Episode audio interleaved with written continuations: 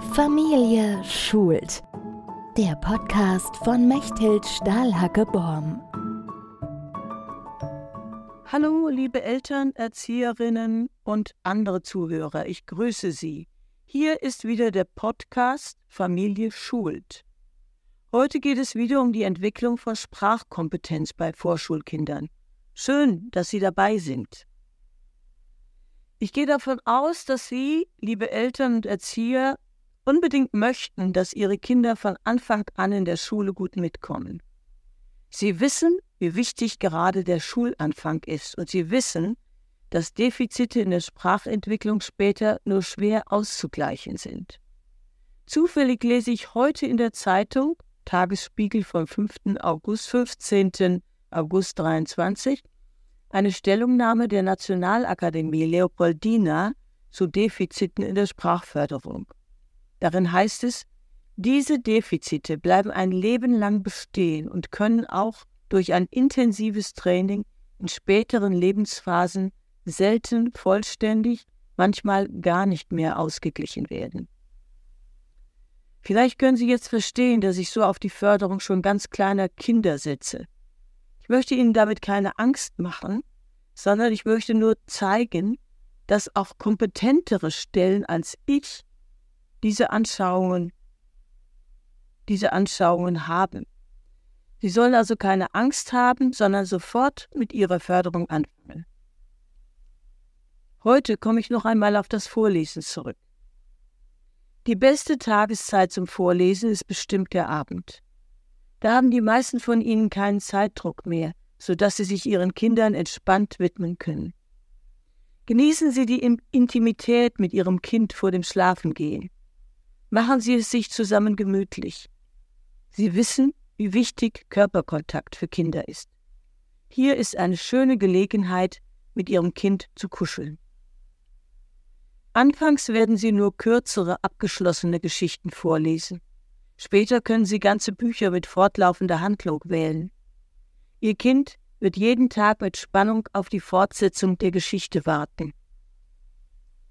Das Vorlesen sollten Sie auch über den Schulanfang hinaus fortsetzen.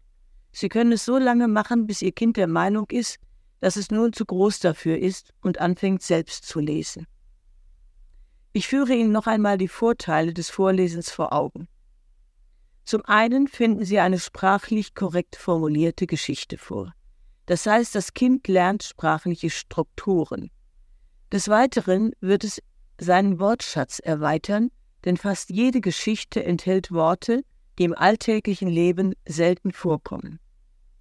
Auch wird das Kind durch eine gute Geschichte emotional angesprochen, was es ihm erleichtert, aufmerksam zuzuhören und dabei zu lernen.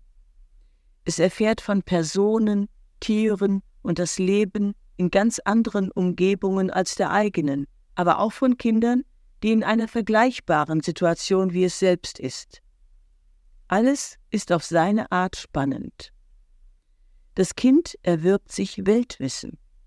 Durch das Kennenlernen von Menschen und Tieren in den Geschichten fängt es an, gewissermaßen über den eigenen Tellerrand hinauszublicken. In diesem Zusammenhang empfehle ich Ihnen, Bücher mit richtigen Geschichten für Ihr Kind auszusuchen. Es gibt auch Bücher für Kleinkinder, die bereits auf direktes Lernen ausgerichtet sind, zum Beispiel auf die Erweiterung des Wortschatzes. Diese Bücher halte ich persönlich für unpassend. Sie lassen die Kinder kalt, die Gefühle bleiben außen vor. Aber genau auf sie kommt es beim Lernen an. Wenn Sie dagegen eine Geschichte vorlesen, die dem Kind gefällt und die es gefühlsmäßig bewegt, lernt es auf die natürlichste Weise seine Muttersprache. Die Fantasie des Kindes und sein eigenes Denken werden angeregt. Dafür gibt es keine bessere Lernsituation, als gemütlich im Arm von Papa oder Mama gespannt zuzuhören. Wenn Ihr Kind noch zu klein ist, um vorgelesen zu bekommen, schauen Sie mit ihm Bilderbücher an.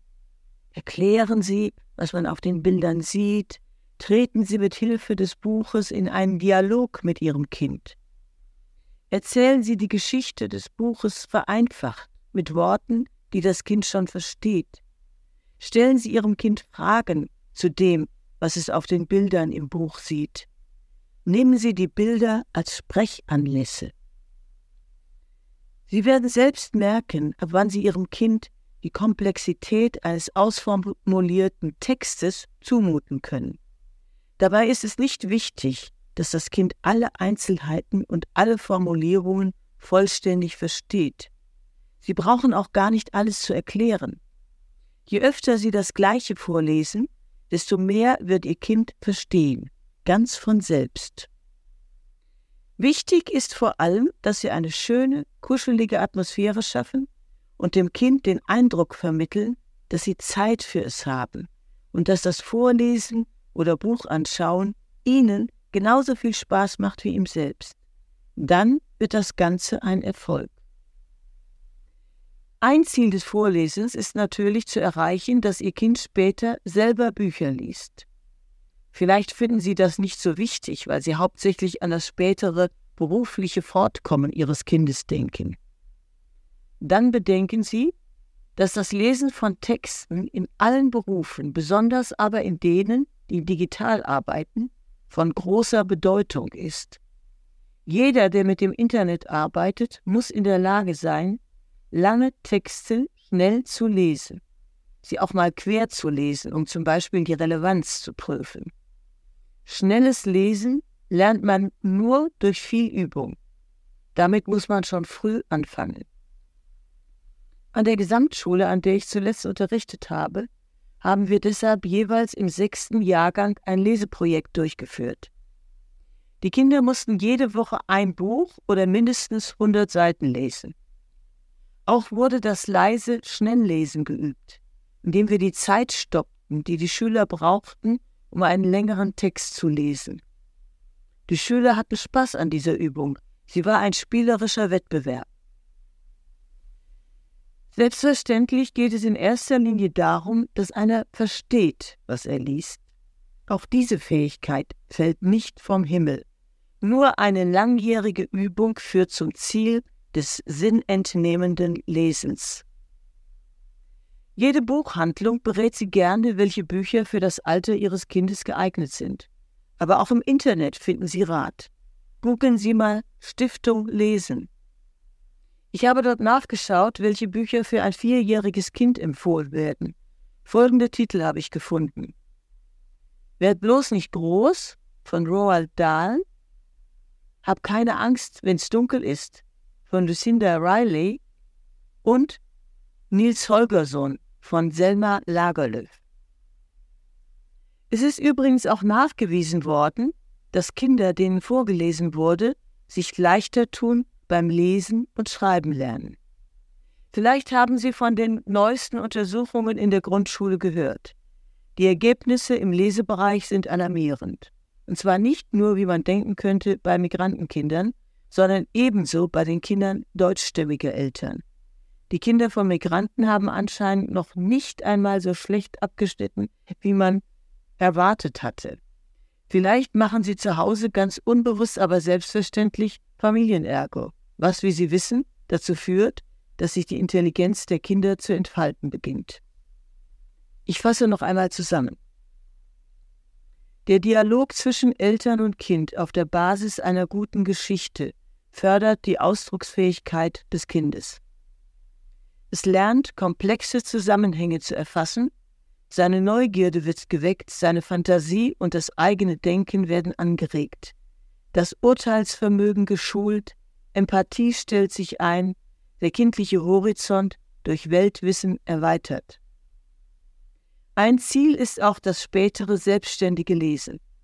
Kinder, denen vorgelesen wird, haben weniger Probleme beim Lesen und Schreiben lernen.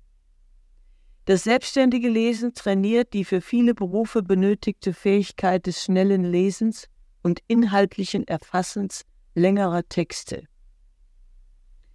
So, liebe Zuhörer, ich mache für heute Schluss. In der nächsten Woche geht es weiter mit dem Thema der sprachlichen Förderung von Kindern im Vorschulalter. Bis dahin, machen Sie es gut. Danke, dass Sie zugehört haben. Tschüss. Familie schult. Der Podcast von Mechthild Stahlhacke-Borm.